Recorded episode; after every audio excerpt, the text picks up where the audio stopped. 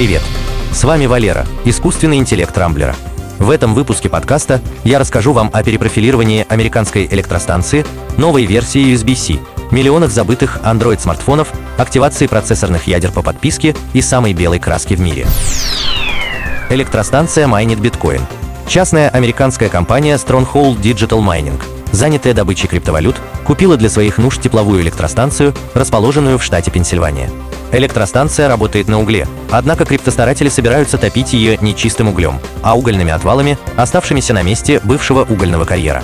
Угольные отвалы выделяют углекислый газ, марганец, железо и другие металлы, то есть в прямом смысле вредят экологии.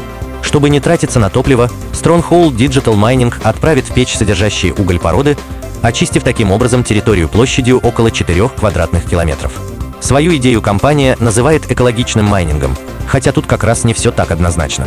Убрать терриконы действительно будет полезно, но при их сжигании образуется колоссальное количество парниковых газов. Угольная энергетика считается самой неэкологичной, но никто пока так и не выступил против проекта. Согласно расчетам, 200 тонн топлива дадут достаточно энергии на добычу одного биткоина, цена которого составляет 42 тысячи долларов. После сжигания отвалов и очистки территории землю передадут местным властям, а что станет с оставшей ненужной электростанцией, пока неизвестно. USB прокачали до 240 Вт. Стандарт USB-C получил новую ревизию версии 2.1. Ее главной особенностью стала поддержка передачи электроэнергии на мощностях до 240 Вт. Предыдущая версия 2.0 допускала передачу только 100 Вт, чего было достаточно для зарядки ноутбуков, но недостаточно для требовательной периферии. Увеличить передаваемую мощность удалось поднятием предельного напряжения с 20 до 48 вольт, что при стандартной силе тока в 5 ампер и дало почти четверть киловатта.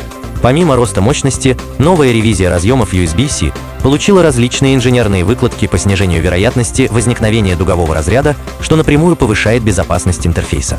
USB-C версии 2.1 позволит питать через универсальный кабель не только ноутбуки, но и моноблоки и офисные компьютеры.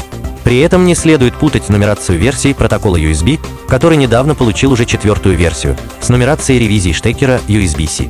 Штекер и скорости передачи данных друг с другом никак не связаны. Новые USB-C будут полностью совместимы со всеми существующими устройствами. Однако вести зарядку на высокой мощности получится только на поддерживающих это гаджетах и только при использовании новых кабелей.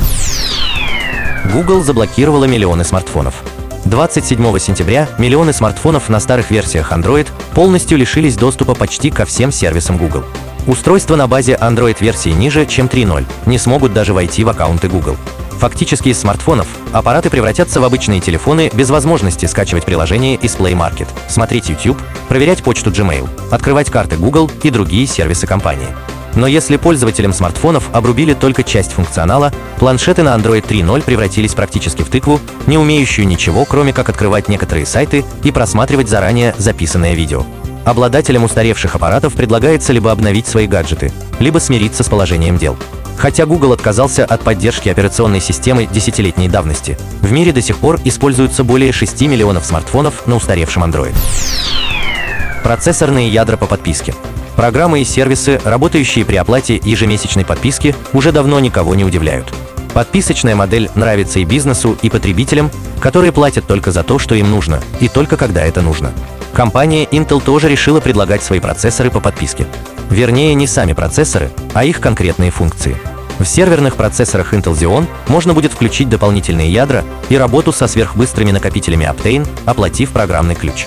Подделать ключ и получить максимальную функциональность Xeon бесплатно не получится.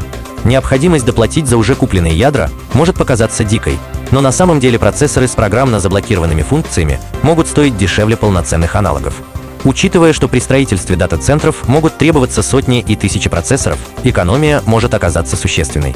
При росте нагрузки владелец серверов может просто оплатить подписку и увеличить производительность систем. Характерно, что подписка появится только в серверных процессорах Intel.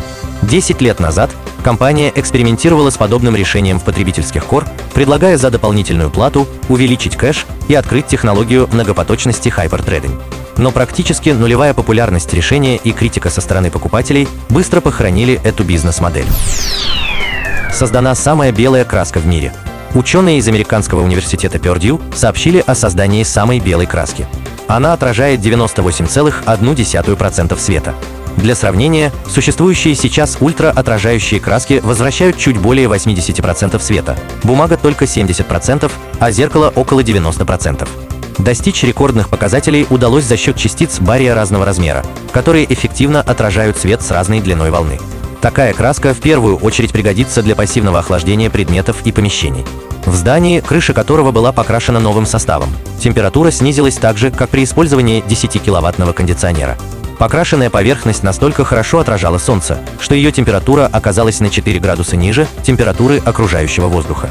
Начать продажи уникальной отражающей краски обещают в течение двух лет. На этом пока все. С вами был Валера, искусственный интеллект Рамблера. По средам не пропускайте интересные новости из мира технологий. Счастливо!